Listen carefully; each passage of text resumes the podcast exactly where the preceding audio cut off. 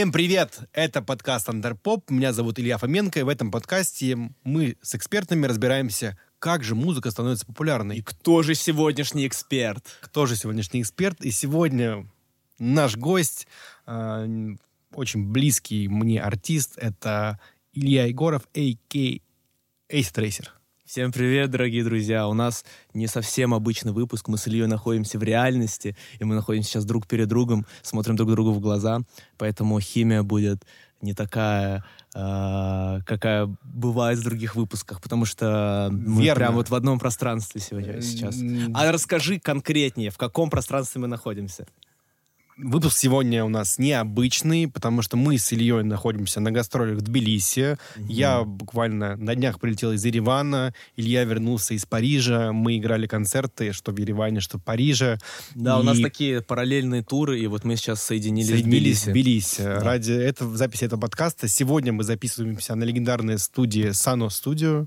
Э, Это лучшая студия в Грузии фактически, и здесь пишутся очень многие и российские группы, в том числе сейчас.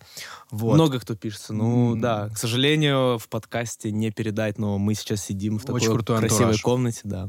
Очень-очень вайбово здесь. Э, Сегодня тема выпуска э, будет достаточно простая. Мы, говорим, мы поговорим про принципы, которые э, мы пропагандируем в нашем творчестве и продвижении нашей музыки. Вот, Илья, я бы хотел, наверное, с тобой сегодня, простите за слово, вычленить э, те эм, не знаю, правила, принципы, которыми мы руководствуем, когда, руководствуемся, когда мы с тобой какие-то делаем активности, да. Э, Есть эм, несколько черт, которые тебя отличают от других артистов, и, эм, ну, очевидно, что ты эм, сейчас, скажем так, на хайпе, э, ты довольно известен, как минимум, не знаю, в московских и питерских кругах, э, и это удивительная история, потому что у тебя не так много подписчиков и ВКонтакте, и в Инстаграме, но при этом ты выступаешь, ты получаешь гонорары за музыку неплохие, ты э, востребован и э, ну, считаешься актуальным артистом.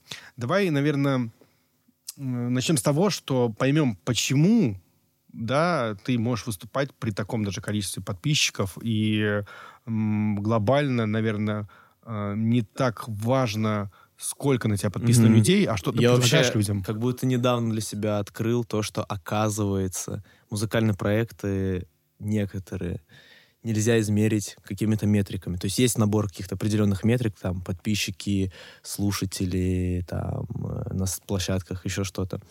Но не обязательно эти метрики определяют твою успешность в музыкальной индустрии. То есть э, есть какие-то проекты, которые, например, вообще не стримятся, и ты можешь зайти там на Яндекс Музыку, на Spotify, увидеть там вообще какое-то крошечное число, а этот артист там регулярно выступает и получает за свои выступления огромные гонорары. И наоборот, там у кого-то могут быть просто вообще огромные стримы, тебе будет казаться, что вау, это здоровенный артист, а там у него абсолютно нет лайвов там, и э, как бы вообще всей этой истории нет. Поэтому э, в музыкальной индустрии как будто реально все проекты, они собраны, они все уникальные, и все зарабатывают деньги разными способами. И не всегда метрики какие-то численные отображают твою вот успешность как бы в общем музыкальной индустрии. Для меня это для самого загадка, а, но действительно меня часто зовут, я часто выступаю, и как будто бы иногда у меня такой синдром самозванца появляется, что, блин, я такой, ну, типа, ноунейм, как бы у меня не то чтобы там какие-то раскачанные медийки, но как будто реально есть ощущение, что вот в тусовке в московской я вот как-то со всеми знаком, что-то со мной кто-то, э, много кто общается. В общем, в общем, вот так, да. Я знаю, как дать, наверное, какое-то такое точное определение этому всему. Мне кажется, что музыке не всегда важна популярность. Есть такая история, как востребованность, и ты как раз востребован. Вот как ты думаешь, что тебя делает востребованным артистом прямо сейчас, вот в этом моменте? А, ну, раз востребованы мои лайвы, я думаю, что моя основная как бы сильная сторона — это живые выступления. А, Что происходит на живых выступлениях? Я просто, честно говоря, разматываюсь очень сильно. Типа, меня очень сильно колбасит. и Я думаю, что людей это прикалывает. То есть э, ничего специального для этого не делаю. Я просто как бы... Ну, я думаю, что раз я делаю шоу, то должно быть шоу. Соответственно, не просто лайв, типа, на котором я читаю свои треки, а, типа, должно быть ну вот как-то с театральной даже точки зрения интересно за этим наблюдать. То есть как какой-то вот хэппинг должен происходить. Вот, я просто начал в какой-то момент э, подходить к своим шоу как, ну, вот, реально, типа, шоу. То есть я пишу сценарий, я пишу, э, там, трек-лист и продумываю, что я говорю между треками, вот. И мне кажется, что востребованным меня делает такой подход, что, типа, на мои шоу прикольно приходить, э, прикольно на них быть, они приносят удовольствие, типа, вот, вот и все. А людям приносит удовольствие, а тебе приносят деньги. И удовольствие. И удовольствие. Расскажи, пожалуйста, как происходит, ну, подробнее немножечко планирование твоего лайва и как это мэчится вообще с, в целом с твоим имиджем и твоей стратегией артиста? Ну, смотри, у меня есть а, короче, Сидрейсер существует в разных ипостасях. Он как э, трансформер. Из-за того, что это мой сольный проект, я могу его собирать и разбирать вообще до бесконечности. Я могу там собраться в оркестр, могу просто выступить один с ноутом. Иногда у Acid Racer а есть живой состав, который сейчас немножечко подразвалился, потому что мотор нашей группы, барабанщик Гриша Драч, уехал э, из России, он сейчас в Израиле. Вот, и мы немножечко как лайв-бенд подразвалились. Вот, но Acid Racer существует как лайв-группа, то есть мы выступаем с живым составом, полностью с живым звуком, там, с подложками, играем треки. Определенный набор треков, который у меня есть. Acid Racer существует как соло-артист, который может просто сыграть с ноутбука.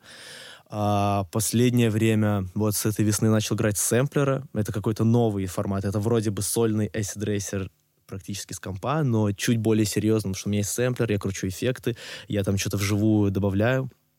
Вот, иногда я играю, э, то есть играю я и какой-то еще, например, живой артист. То есть э, там Ростислав играет на саксофоне, и я просто с ноутом э, ставлю треки. Короче, разные есть конфигурации. Мне кажется, что это прикольно, потому что я могу... То есть у меня есть решение для любой как бы тусовки, для любого организатора. Если там кто-то хочет привести э, там Acid Racer в другой город, и у него не так много денег, я могу приехать просто в, в одиночку, короче, с компом. Не надо вести целую группу, платить за оборудование и так далее.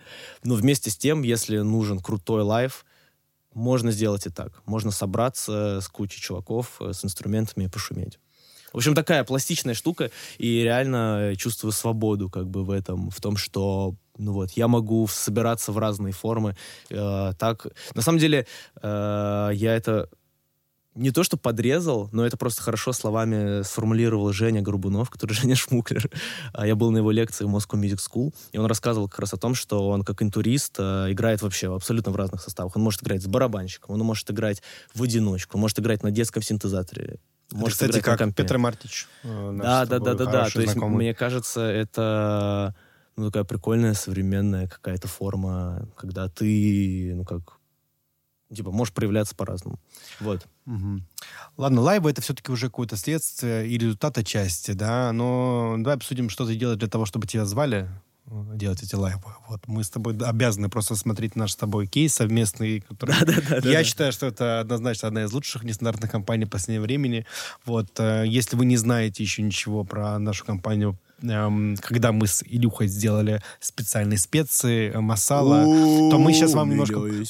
Мы вас немножко погрузим в эту историю. Вот. Илья, ну, расскажи просто кратко, что это было, и как мы придумали, и э, если что, я добавлю что-то. Да, в общем, э, в апреле, по-моему, на лейбле вышел мой последний сингл «Масала», который я написал когда я жил в Индии, там вот я три месяца последних 2022 года провел в Индии, и что-то вдохновился, написал там тречок. Я был там со своим другом, бест-френдом Ваней Зеленщиковым оператором, и мы там подсняли клип, раз уж мы находимся в Индии.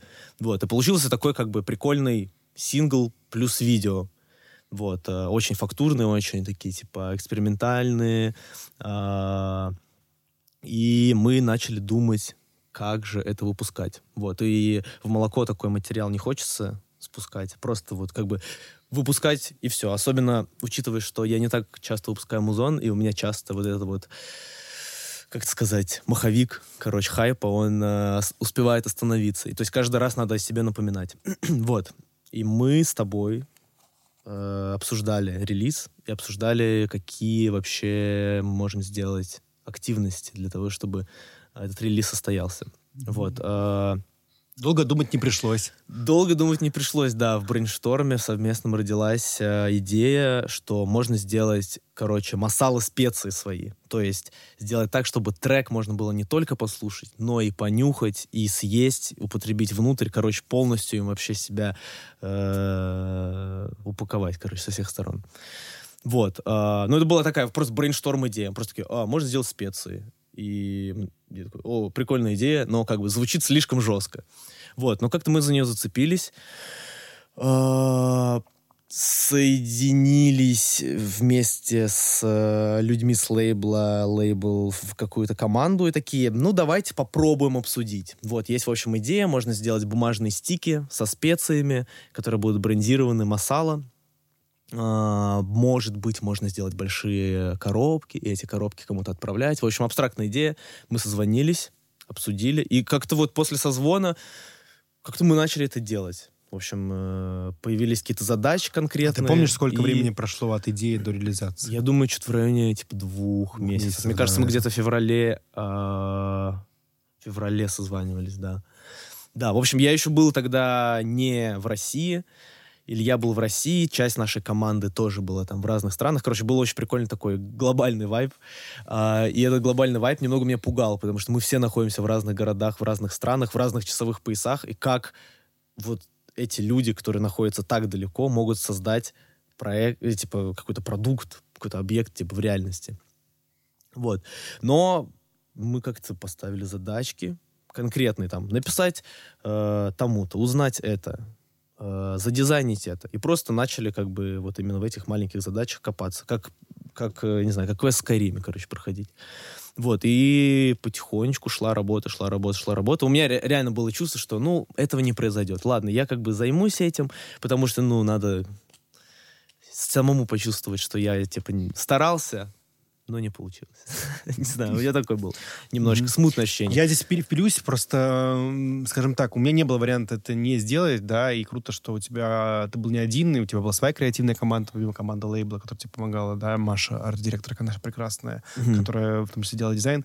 Просто я знал реакцию от нестартового промо, потому что у нас был до этого классный кейс с Сашей Дриадой, когда мы дарили, делали коктейли совместно с, там, с одним японским рестораном, э, и мы просто видели реакцию людей, когда они получали коктейль. Да, да, потому коктейль, что... Коктейль «Омут» Потому что это Дриады. очень прикольно, потому что это реальный объект из вселенной артиста. То есть да. ты артист воспринимаешь как что-то абстрактное, что существует только в интернете, иногда на лайвах, и то, ну, как бы вот довольно абстрактно. Mm-hmm. А это реальный объект из вселенной, который ты можешь подержать, я не знаю, сам, с коктейлем ты можешь употребить его внутрь, э, с каким-то объектом ты можешь его забрать домой, поставить на полочку, не знаю, понюхать, mm-hmm. подержать. То есть это как бы ну, как-то эмоциональную часть тебя трогает, потому что, потому что ты прикасаешься как бы. Здесь нужно, наверное, не знаю, может быть, разочаровать многих музыкантов, артистов, начиная сказать то, что да, музыка далеко не всегда решает. Это на самом деле, это вообще главный прикол в том, что ну вот я для себя открыл, как бы попав уже в какую-то там э, музыкальную индустрию, уже индустрийные штуки начав делать, я понял, что музыкой ты занимаешься, ну, процентов 20 своего времени. Сейчас такая конкуренция, что ты просто не можешь выпускать релиз без каких-то Ну, то есть, да, и, и как бы это такая история тоже 2023 год, где все переплавилось, и ты, по сути, должен быть не музыкантом, а интертейнером. Просто как бы человеком, который развлекает людей. То есть как бы это ужасно не звучало, там, пу, как, как называется, пуристы, да, искусство, такие, блин, музыкант должен только писать музыку и все, он должен быть поэтом, который сидит на студии. Ну, блин, э, да, это типа крутая, романтичная, крутой романтичный образ, но, к сожалению, 23 году это мы находимся. И это мир, в котором есть ТикТок, YouTube, Инстаграм... Инстаграма нет. Инстаграма нет, да. В общем, разные соцсети, и ты должен как бы производить контент, который развлекает людей. То есть твоя главная задача э, то есть, может быть, некоторые люди просто бьются там, например, э, пишут какую-то супер изощренную музыку, супер прекрасно запродюсированную, сведенную, но вот что-то не получается. Ну вот они просто, как мо, мне так кажется, бьют не в, совсем в ту точку, потому что для того, чтобы достигнуть успеха, именно вот такого как бы классического успеха в понимании вот, людей в музыкальной индустрии, тебе надо именно как бы развлечения людям давать. Вот. А развлечение это не всегда... Это музыка отчасти, но как бы и не только. Вот. Вот. Продолжим, давай. И, собственно, я вернусь тоже кейсам, да, и наш э, кейс с Сашей, когда мы э, делали коктейль, я просто реакция тому, кому мы отдавали эти коктейли, да, в частности, там, не знаю, Сережа Мудрика, который написал, «М, пробовал ваш коктейль с дриадой, супер. А, оно стоит, наверное, очень... Это больше сотни всяких нетворкингов и Конечно. питчингов, а, вот, когда ты создаешь очень э, устойчивую эмоциональную связь с экспертами. Да, да, в этом и- все дело, как бы и есть. мы, просто у нас не было варианта не сделать это, и мы понимали, что у нас такая есть огромная идея, крутая, э, которая, в принципе, ну, мало кто такое делал, мне кажется, еще, да? Или никто не делал? Я не знаю, я не, я не буду говорить, что никто не делал, но я не знаю того, кто так делал. Да, и мы очень целеустремленно хотели это сделать, и мы нашли, мы не будем сейчас сказать подробности, к сожалению, не можем, да, как мы реализовали это все, потому что мы не смогли бы это сделать сами, Да, нам А, помогли. Да, но мы не можем Нет, говорить, нет. кто нам помог, к сожалению. Вот. А, В общем, нам удалось сделать большой тираж, и нам удалось это сделать довольно, ну, заранее, вот. И мы, в общем, когда у нас все это было уже на руках, Да, то есть э, неожиданно мы себя обнаружили в ситуации, что из Масала вот этих есть. вот Google митов, э, созвонов, конф, в Телеграме, мы как бы находимся в реальности, и перед нами просто коробки с этими бесконечными стиками э, с масалой. И я такой, вау, вау, это, это по-настоящему. Ну и потом у нас с тобой пошел такой целый масала-тур, когда мы раздавали масалу где только возможно, Да. и получали Мы а, просто катались, катались несколько дней по Москве, залетали на все просто музыкальные мероприятия и не мероприятия, просто какие-то активности. Приезжали кому-то лично, просто катались на тачке на Масала-каре, где Было багажник пару был... ящиков масала. да. Да-да-да, багажник был забит масалой, вся тачка пахла масалой. Мы просто катались по всей Москве, раздавали коробки, раздавали масалы, постили это все в соцсетях, конечно же. Мгм. Потому что если это не запущено, то этого не произошло. Вот. И, в общем, э, через какое-то короткое время вот эти вот наши, как сказать, интенсивные... Короче, интенсивный вот этот масала-тур через уже короткое время э, начал давать какие-то плоды. То есть масала реально начала распространяться. Ну, во-первых, ты сразу попал на три обложки в МТС, в ВК э, и в Яндексе. Да. Это был фактически твой первый такой попадание везде. Ну да, но у меня до этого вообще, по-моему, ни одной обложки не было. Было Да. только на треках, которые я продюсировал, а вот именно, чтобы мое лицо было на обложке. Мгм. э, И не было. через шесть дней выходил клип Масала, и, соответственно, все журналисты уже наши, которым нам, нам были интересны, уже получили эту Масалу, и даже была история, что Flow не очень хотел изначально писать про этот клип, но мы обратились к журналисту, который уже, у которого была Масала, и э, посоветовали нашу пиарщице э, написать именно специалисту, который попил человек с Масалой, Да, да, и да. дал результат. То есть фактически... Ну, и еще просто именно в нашем специфическом случае оказалось так, что масала обладает какими-то абсолютно вот особыми свойствами, которые способствуют ее распространению. Масала обладает очень сильным приятным запахом, который просто забивает все пространство, где бы оно ни находилось. То Надо есть сказать, она- что мы сами сделали этот бленд еще, к тому же. Да, мы сами да, его да, да, смешали, заказали и есть, да, смешали мы сделали абсолютно все, специей. абсолютно все сами. То есть вообще абсолютно все. Вот. А масала постоянно напоминает о себе. Если она лежит в комнате, ты заходишь, и у тебя в голове масала. То есть она пахнет, а если ее убираешь в рюкзак, достаешь вещи из рюкзака, они пахнут. То есть она обладает вот такими еще как бы физическими свойствами, но это как бы специфический вот такой случай. И она постоянно напоминает о себе. То есть постоянно она находится а, у тебя вот как-то в мозгу. Ты ее там... Ну, она реально проникает в дыхание, ты же не можешь не дышать. Не, фактически офисы Яндекс Музыки и ВК музыки реально пропахли масалой. И Ну, буквально. То есть нам реально работники говорили, да, что там, да. что там, типа, прям пахнет масала, и она вот уже глаза мозолит. Мне даже кто-то из Сиплас, один из артистов, говорил, что, типа, э, ну, у нас же масала еще и в офисе Сиплас лежат, что она там всем уже намазолила глаза. И даже получилось так, что, ну, это, конечно, прикол, Сода Лав выкладывал какую-то историю из офиса Сиплас, видимо, считал бабки, там, история с кучей денег, и в левом верхнем углу упаковочка масала. И это самое смешное, что могло произойти с этим. Ну, это просто величайший успех. Представляешь, масала залезла даже в историю Сода Лава, а он даже не знал об этом. В общем, такие яркие истории, конечно, ну, их нужно распространять. И сейчас вот мы записываем этот подкаст 13 июня.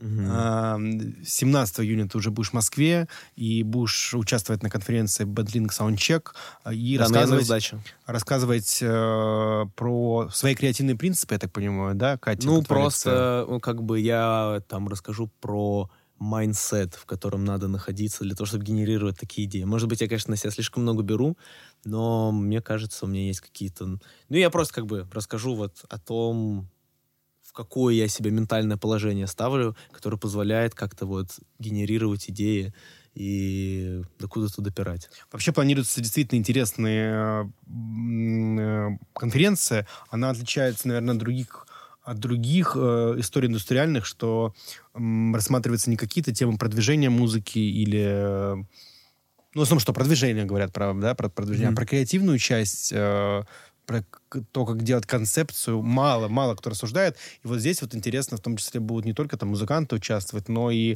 режиссер Никита Вельчинский, например, который снимает э, клипы очень известным mm-hmm. артистам. И мне кажется, это уникальная такая ситуация, что индустрия стала разворачиваться в сторону креатива. Ну, это просто настолько...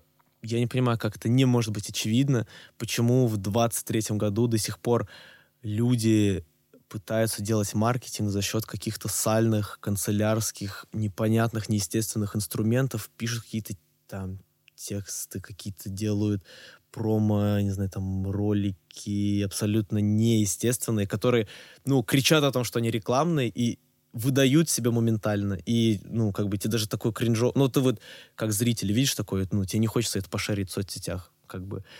Мне кажется, в 23 году надо продвигать все за счет контента, который ценен сам по себе как единица контента. Если ты делаешь рекламный какой-то там ролик, промо-ролик в своих соцсетях для того, чтобы э, там прокачать свой сингл, там о чем-то рассказать, этот ролик должен быть интересен сам по себе, просто как единица контента. То есть его должно быть интересно посмотреть просто, даже если там нет рекламы, он должен быть просто интересный. И как бы в этом весь прикол. И наконец-то, вау, индустрия доперла до того, что, до того, что, как это сказать, Короче, это ситуация, в которой все побеждают. В общем, ты продвигаешь какую-то свою штуку, просто вот как бы вирально и нативно, а зритель со своей стороны получает развлечение. Ему прикольно следующие 15 секунд сидеть э, в своей соцсети любимой. Вот. Э, ну, это замечательно. Я надеюсь, что в интернете будет все интереснее и интереснее находиться. Ты, ты знаешь, э, первые записи подкаста у нас была с Артемом Атанесяном. Он тогда, тогда буквально только закрылся ИМИ, и мы с ним обсуждали вообще, какие знания важны для артиста. Сейчас как раз э, Артем занимается бандингом, в том числе, mm-hmm. да, я позвал mm-hmm. вот тебя выступить на бандинг саундчек. И он сказал такую интерес...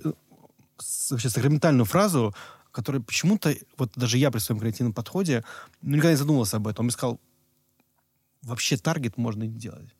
Я такой, это правда? Ну, то есть все, обычно все стратегии, они заканчиваются тем, что так, запишем релиз, фотки снимем и сделаем таргет. Ну, и, да. ну, это редко кому на самом деле помогает. Если у тебя нет бюджета больше, там, чем не знаю, сотни тысяч рублей, э, обычно Но я, я искренне не понимаю, почему кто-то до этого не допер, когда уже просто вот этот феномен ТикТока, о котором все говорили, сколько там, три года назад, уже всех задолбал ну, как бы просто рождались там артисты с нуля из ТикТока за ноль рублей, за просто за счет контента, который просто прикольный как контент.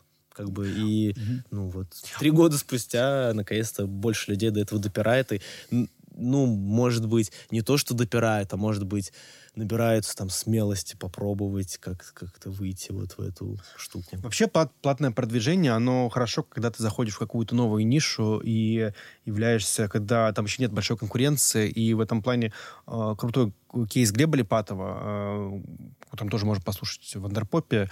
Глеб Липатов был первым человеком, который начал делать платную рекламу в ТикТоке, и э, получалось так, что он делал, что клик клик рекламный, да, ему обходился э, дешевле, чем сам стрим. То есть он за стрим получал больше денег, чем он тратил на рекламу. Это уникальная ситуация. И он просто сумел первым-то зайти использовать этот Это инструмент. звучит как э, история про людей, которые купили биткоин, когда он сто- стоил типа... Похоже, похоже, похоже. И э, тоже тут вернусь немножечко э, к подкасту с Глебом Липатовым. Он важную историю рассказал про то, что никогда не стоит, никогда не стоит копировать досконально чьи-то идеи, потому что ты просто будешь их повторять. Вот, наверное... Это прикол, да. Да, тут важно всегда все-таки сказать какой-то инновационный подход во всем, особенно если ты занимаешься какой-то нестандартной нишевой музыкой.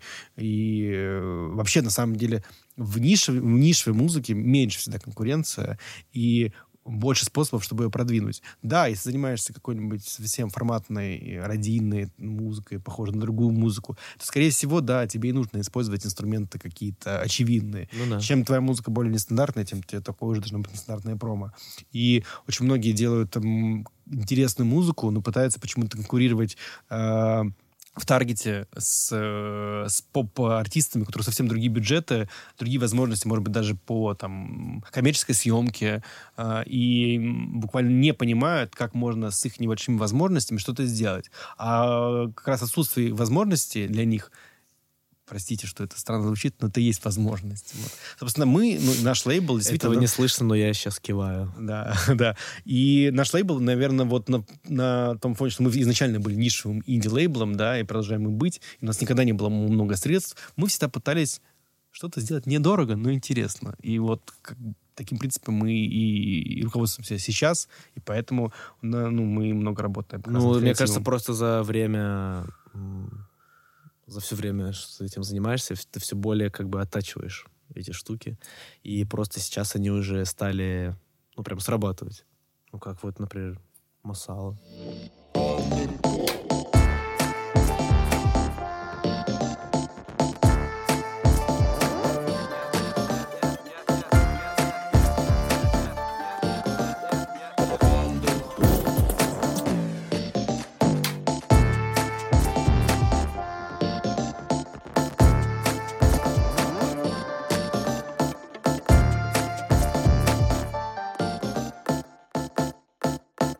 Давай немножечко поде- поделимся со слушателями нашими принципами стратегического планирования, потому что, ну, наверное, кажется, что такие панки, как мы, э, просто делают всегда это на чуйке или по наитию.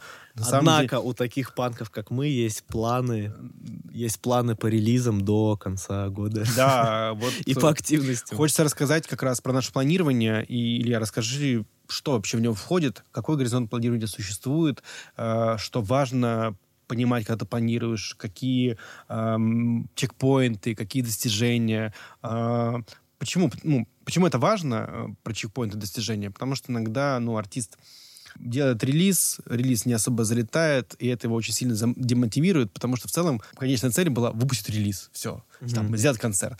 Но на самом деле э, выпуск релиза — это ну, такой какой-то маленький пунктик, один из небольших пунктиков во всей стратегии, да, нашей глобальной. Ну да. Вот расскажи, на что обычно вот конкретно ты заостряешь внимание, да, я, может быть, тебя поправлю и добавлю какие-то важные Ну, вообще, я бы хотел, как сказать, еще чуть-чуть назад отступить перед тем, как вообще обсуждать планы. Вообще, планы — это крутая штука, в первую очередь, для самого себя. Ты как бы словами э, выражаешь какие-то вот свои цели, которые, может быть, ты смутно ощущаешь, но не можешь как бы ясно сам для себя сформулировать.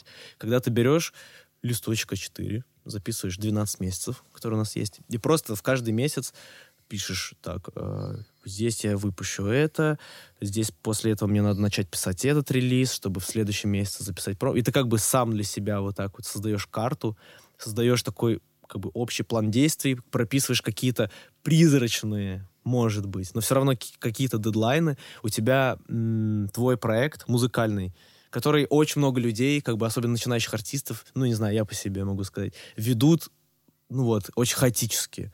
Типа, ты постоянно что-то забываешь, у тебя какие-то идеи появляются, перетекает одна в другую, ты можешь в чем-то потеряться. Так у тебя вот появился скелет.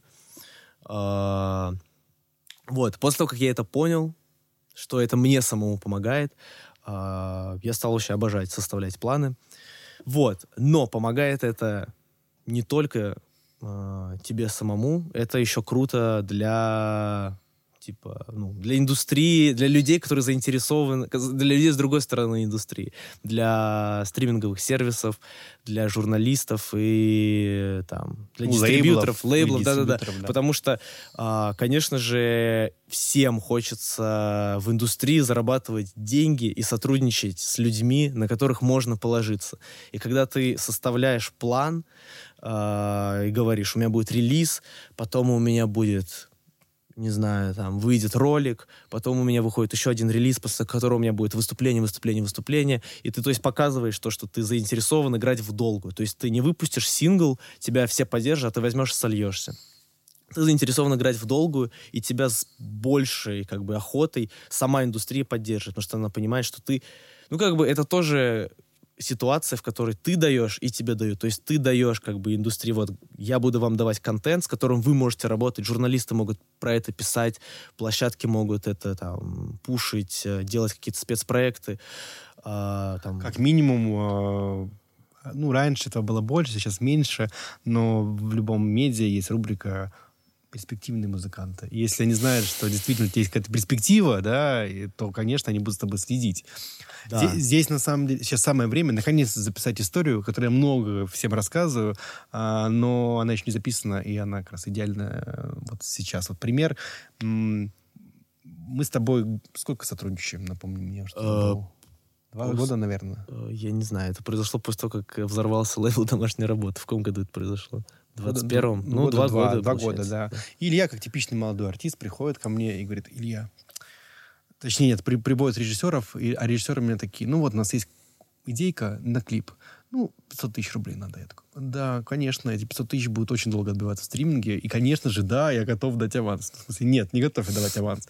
Я говорю, я, я знаю, как нам сделать, как нам приблизить эти деньги, и как мы можем попробовать там, взять этот аванс, например, у компании Orchard, да, наш дистрибьютор на тот момент. Мы с тобой сели, расписали план. Вот как раз это тот момент, когда я осознал, что вау. Вот. Мы с тобой сели, написали план Календарь. года на полтора, наверное, вперед. Да, что-то такое было. Да? Там, это очень смешно, потому что это мы писали в 20 21 году, да. в конце 21 да, года, да, а давайте, в 22 году Давайте честно все скажем, пошло что план, план, конечно, он был в итоге выполнен ну, процентов на 20 на данный момент, но сейчас выполнен, мне кажется, ну 30, может быть, да, вот все планы. 30, ну, фактически думаю, этим да. планом пользуются до сих пор. Вот. Что произошло дальше? Э, план был написан, э, и Илья подает заявку с этим планом на Ягер Music Awards. Да.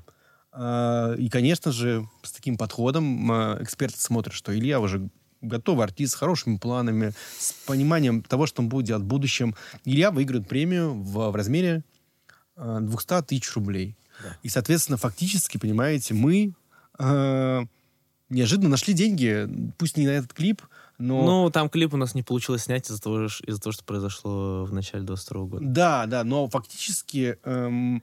Мы записали зато огромный, офигенный э, лайв-видос с Пашей Клингом, который, кстати, именно вот это просто совпало. Мы его закончили делать сегодня. Вот, супер. Вот. А... И он должен скоро выйти. Так что все ждем. Резюмируя эту историю, Получилось так, что на запрос Ильи о каких-то авансах я попросил Илью просто написать стратегию. И уже потом к этой стратегии в итоге как бы, деньги сами пошли фактически. Ну, э, было очень мало шансов, что ты выиграешь Ягри Music Awards. Ну, ну я, я честно сам, ну, я даже не знаю, как, типа, выразить словами да, то, насколько я да, это не ожидал. Да, типа, да, да, и, ну, шок. абсолютно просто. Там, у меня было на тот момент, там, я не знаю, там, 100 слушателей в Spotify, когда Spotify был в России. Да, типа. но а, планы Ильи и его подход а, перевесил всю там неопытность и, наверное, твою неизвестность и твою низкую медийность на тот момент. Фактически, да, ну, ты был как бы там известен в тусовке чуть-чуть, на, на, да, немного. В вот. тусовке лейбл, там, я не ну, знаю, Ну, каких-то там, быть. среди инди-инди артистов кто-то там тебя знал. И э, в тот день вообще получило три артиста наших э, Игорь Music Awards. Мы и, забрали все. Э, ну, мы взяли три Youngblood из пяти, и действительно, когда уже объявляли третьего победителя с лейбла, мы немножко что? Это была такая дереализация, но... Э, опять чудес, ну, на самом деле, не случается. Все эти чудеса — это э, просто работа и целеустремленность, как бы это банально не звучало. Ну и какая-то как это гигиена, не знаю, в работе, что у тебя вс- типа есть планы, все прозрачно, есть, э, ну не знаю, просто как бы не какие-то несложные вещи. У тебя есть там пресс-релиз, фоточки, планы, демочки, послушать по удобной ссылке. Как бы, и вот эти вот очень простые вещи, на самом деле, делают очень много. Это реально как, не знаю, как чистая рубашка, там, не знаю, чистые да. носки. У тебя просто всегда вот это лежит, и ты в любой момент, на любой проект, э, какая-то возможность там подворачивать, ты просто закидываешь сразу там пресс-пак вот это вот там, презентажечку, там, еще что-то, еще что-то. Илья, ну, тебе, конечно, легко, потому что журфак наверняка все-таки помогает тебе ну, да. Да, делать хорошие пресс-релизы и вообще да, понимать да. что-то в маркетинге. Ну и да, у меня образование журналистское, поэтому я в этой медиа, медиа-среде я как... Ну, нормально, короче, себя чувствую, нормально ориентируюсь, вот. Угу. А как ты думаешь, э, вообще, вот в современном мире это может быть такой общий вопрос, но какие качества действительно важны для артиста современного? Такое, ну, сколько есть артистов, и у каждого есть какое-то свое там сильное качество, которое определяет его. Я как бы, не знаю, какой-то универсальной, наверное, штуки нет. это вообще такая у нас кольцевая композиция получается. Мы подошли к тому, с чего мы начали, что каждый музыкальный проект собирается в какую-то свою вообще уникальную форму и в том числе в как бы зарабатывает деньги разными способами. Кто-то зарабатывает бабки синхронизацией, кто-то зарабатывает бабки с лайва, кто-то стримится хорошо. То есть какого-то уникального, ой, какого-то, наоборот, э, универсального качества я не могу назвать, но я точно могу сказать, что то, что мы обсуждали, что какая-то вот э, ну, просто вот чувство, что на тебя можно положиться, что с тобой приятно, адекватно работать, оно делает очень много. Ну, в, э, в общем, Подожди, у, то нас... есть, а, одиноким гением, ты хочешь сказать, тяжело в индустрии, который, э, которым сложно коммуницировать и э, которым, ну, например, э, это такая банальная музыке. истина, что хочется работать с людьми, с которыми приятно работать. Вау. Просто надо быть приятным чуваком. А давай назовем качества, с которыми точно лучше не соваться в индустрию. О, я могу об этом много рассказать, потому что я два года работал лейбл-менеджером и встречал очень много артистов, невыносимых просто, которых хотелось задушить. А, ну, набор качеств просто, ну, можно перечислять бесконечно, которые раздражают, и они очевидные, начиная от просто когда человек э, неадекватный, какие-то сообщения тебе пишет, записывает голосовые, там какие-то трудно читаемые тексты, э, заканчивая э, не знаю, что такое прям большое придумать. Ну, когда там артист э, не следует гайдлайнам, просто каким-то простым, там, например, там, как оформить релиз. Э, просто абсолютно игнорирует. А, не отвечает на сообщения. А, в общем, просто как бы проблема с коммуникацией. Вот это вот самое как бы бесячее. А, и если еще артист при этом чувствует, что раз он на лейбле, то с ним должны общаться как с крутым подписанным mm. на лейбл артистом, и при этом он еще обладает всем тем набором качеств, который не способствует вообще никакой продуктивной коммуникации, это сворачивается в просто невероятный коктейль ненависти, который ты испытываешь работать с этим артистом. Конечно же, не хочется э, продолжать работу вообще ни секунды больше. Давай немножечко уйдем от принципов э, и качеств, и немножко вернемся ну, да, да. в некую такую чуть более практическую плоскость. Поговорим про э, твой первый концерт за рубежом, который состоялся совсем недавно. Расскажи про свои да. ощущения, вообще как это получилось, потому что многим кажется, что это что-то ну, нереальное, да, дать концерт в Париже. Да, Или ну, как это? Это, это Концерт в Париже. Даже странно это обсуждать, как что-то, что свершилось в реальности. Короче, я решил поехать в Париж. После всех наших активностей с Масалой, после концертов, которые были после Масалы, а, я решил просто как бы съездить, вот именно расслабиться, короче. Посмотреть э, новую локацию, короче, где я никогда не был. Mm-hmm. Вот. А, но вместе с тем у меня было какое-то странное вот чувство, что я вот просто поеду и ничего не буду делать, надо везде мутить какую-то движуху, что-то придумывать. Вот, в Париже сейчас живет а, Андрей Тарасов из группы «Источник», с которым мы пишем музон вместе, много общаемся, дружим и так далее. Я ему написал, а, бро, я приезжаю вот на 6 дней, давай в то время, пока я буду в Париже, что-нибудь придумаем, сделаем концерт. А он недавно там делал какое-то небольшое шоу. Он живет э, в Сквоте, в таком типа творческом э, доме, короче, в заброшке, который засквотили всякие художники, музыканты. И это такой прям супер оборудованный сквот, в котором есть э, аппаратура, в общем, все, он прям заряженный. Вот, он там делал ивентик. Я ему говорю, мэн, я приезжаю, давай как бы что-нибудь придумаем, сделаем ивентик. Э, я сыграю свои треки, ты сыграешь свои треки, у нас куча совместных там демок бесконечных в Телеграме, которые можем вместе сыграть, давай что-нибудь придумаем. Вот, он такой, ну, давай. И как-то хотел слиться, но я подумал, блин, нет, ну как, я поеду в Париж, надо, надо обязательно, обязательно, обязательно надо что-то устроить. В общем, вот, я ему предложил, бро, я понимаю твои опасения, что мы супер ноунеймы и так, ну, по крайней мере, я, типа, а, ну, на, ты боишься, что, может быть, да, никто не придет на нас в Париже, давай придумаем, как пригласить больше народу, давай сделаем не музыкальную движуху, а, типа, Арт-шоукейс. а, арт-шоукейс, типа, просто напишем всем нашим друзьям, которые переехали во Францию, позовем их, попросим их позвать своих друзей, там, художников, режиссеров, всех на свете вообще, всех, всех кто там есть.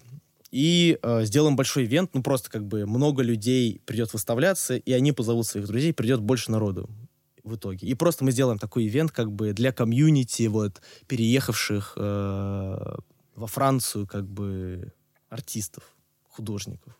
В общем, деятелей искусства. Потому что там сейчас очень много людей, там есть типа программа, в которую можно переехать. Вот опять, знаешь, было такое ощущение нереальности происходящего. Как можно сделать лайв в Париже? Звучит абсолютно жестко. Но мы что-то собрались в конфу. Как-то что-то обсудили, написали туда-сюда. Оп, начинает собираться. Э, ивентик. Вот, э, буквально там вот уже он должен через неделю начаться. Я туда уже поехал, просто приехал к ребятам. Мы все собрались, просто буквально за один вечер сделали афиши, сделали дизайн, написали все тексты, создали инстаграм-аккаунт, э, все запостили. И сколько, ну, сколько людей пришло вот так вот? Ну, А, и того пришло, ну, я не знаю, по-моему, ощущение, человек, может, 150, что-нибудь такое. Мгм. И самое крутое, я очень боялся, что ну, придет только какой-то вот иммигрантский э, пузырь. Мгм. То есть, э, ну, не хотелось чувствовать себя, чувствовать, что ты делаешь какую-то супер вот нишевую штуку, именно вот э, наход- н- находясь как бы вот в этом пузыре. Хочется как бы интегрироваться и чувствовать, что ты делаешь как бы глобальные какие-то вещи и интегрироваться, в общем, в культуру. И очень круто, что пришло очень много местных французов и э, не только французов, потому что, ну, Париж, типа, супер интернациональный город, там куча вся- всяких крутых, вообще очень классных людей, а, которые занимаются вообще абсолютно безумными какими-то вещами. Ты просто не веришь, что ты реально общаешься вот там, ну, такие слова просто там делают. «А, там, Нью-Йорк, туда-сюда, Лос-Анджелес, вот там выставки, Канны, и такой, «Пф, жесть. В общем, э, было очень клево. Мы сделали большую, э, большую такую выставку. У нас была выставочная часть с э, типа искусством. Там были картины, инсталляции, всякие арт-объекты. И была музыкальная часть, где мы как бы исполняли наши треки. Вот. Огромная вообще, огромный респект и огромная заслуга том, что все произошло так, как произошло, это как бы сам сквот и сама площадка. Потому что, ну, это прям супер оборудованная, заряженная площадка оказалась. Хотя, казалось бы, это просто, типа, заброшка, которую как бы заняли художники. Короче, они были готовы вообще ко всему. Мгм. Вот, и мы сделали такой ивент.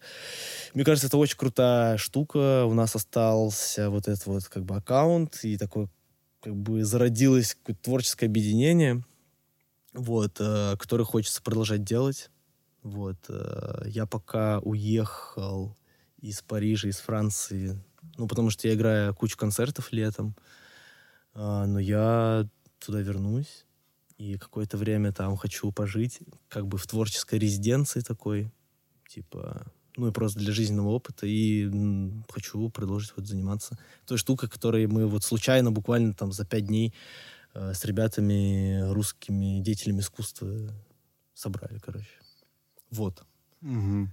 Это очень похоже на то, как мы начали делать наш лейбл, на самом деле, потому что пять лет назад мы начинали именно шоу-кейсов, и у нас не было каких-то больших релизных планов, мы просто вот объединялись на каких-то площадках, чтобы шерить аудиторию, чтобы не быть одному и, и как-то Ну, видишь- хоть как-то собирать людей вокруг себя. Ну, видишь, как это рифмуется. И как бы у тебя, наверное, посыл тоже был похожий, что ты как бы даешь комьюнити что-то, ну, ты даешь как бы им площадку, место, э, ивент, чтобы они, чтобы как бы комьюнити пришло, и все друг с другом пообщались, понетворкались, потусовались, познакомились, начали делать что-то вместе. Ну, то есть ты как бы делаешь благотворную вещь для комьюнити, и комьюнити в благодарность за это тебе отдает что-то тоже. Короче, какой-то это лейтмотив, на самом деле, в нашем разговоре сегодня, что...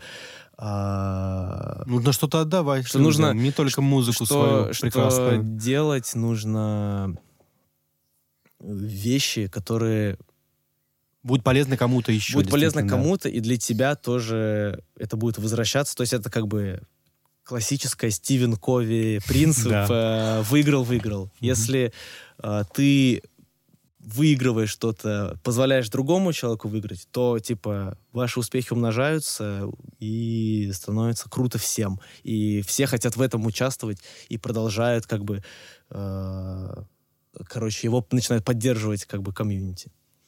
Вот. То есть э, это... Твори добро, бро. Я не знаю. Да, и приятно, что э, эти принципы нач- начинают понимать люди, которые работают в больших корпорациях, и э, как будто бы не понимают всю важность создания сообществ сейчас каких-то творческих. И э, Да-да-да. я не, это, это не прямая реклама, да, но действительно вот то, что будет сейчас вот Бендлин Soundcheck, это такая как раз история, где мы будем фактически делиться опытом с другими людьми, что супер важно для нашей креативной индустрии. И мне нравится, что в целом индустрия стала поворачиваться все больше к темам комьюнити, э, к темам того, как эм, к теме гигиены артиста, как раз про которую мы говорим. Мы не говорим про почистить зубы, а про то, как быть э, хорошим партнером для Да, всех, да, интересантов вообще процесса. Вот. Э, Я буду заканчивать на, на, ну, на этом моменте. Мы Да, давай просто подве- бескон- под- бесконечно под- подведем итог. В общем, мысль простая. Делаешь хорошо комьюнити, комьюнити делает хорошо тебе. С тобой приятно работать, с тобой будут работать. Да, дорогие слушатели, в общем, если вы это слушаете до э, 17 июня, то мы вас приглашаем на лекцию Racer на Badlick Soundcheck, который пойдет на плюс дача. Возможно, еще будет какая-то лекция в ММС в конце ММС. июня, да. А, Ждем вас, обязательно поделимся всей, всеми знаниями, которые у нас есть, потому что мы за то, чтобы делиться знаниями, собственно, Конечно. этот подкаст именно про это. Вот. Спасибо всем, кто слушал сегодня подкаст Андерпоп. С вами был Илья Фоменко и Илья Егоров, он же Racer. Эйси Дрейсер, а, а.к.а. диджей Дармир, а.к.а. Маэстро. Спасибо большое. Ш- Вообще мы с тобой молодцы, нашли время в нашем международном туре небольшом. Да-да-да. И вот специально встретились, чтобы записать этот подкаст до Бенлинка, чтобы успеть позвать всех. А если вдруг вы там не ус- услышите этот подкаст позже, то я думаю, вы увидите материалы в любом случае с э, лекции Ильи. Пожалуйста. Пожалуйста, просто этот подкаст сам по себе, я думаю, ну, типа, мы... будет интересно. Я надеюсь, что-то полезное сказали, Да, да, просто да. поболтали. Спасибо всем. Услышимся в новых выпусках подкаста Андерпоп. И в новых треках, которые, конечно же, дропаются очень скоро. Да, мы сегодня, кстати, не, еще не затрагивали планы, но я думаю, что люди могут следить за тобой в твоих соцсетях и в наших соцсетях лейбл-лейбл. Да, следите, будьте в курсе. Сегодня самый, э, самый лейбловый и сидрейсеровый подкаст. э, Давай, за- давай закончим уже этот выпуск, мы уже сейчас бесконечно. Спасибо, спасибо, спасибо, Илюха. Пока. Пока.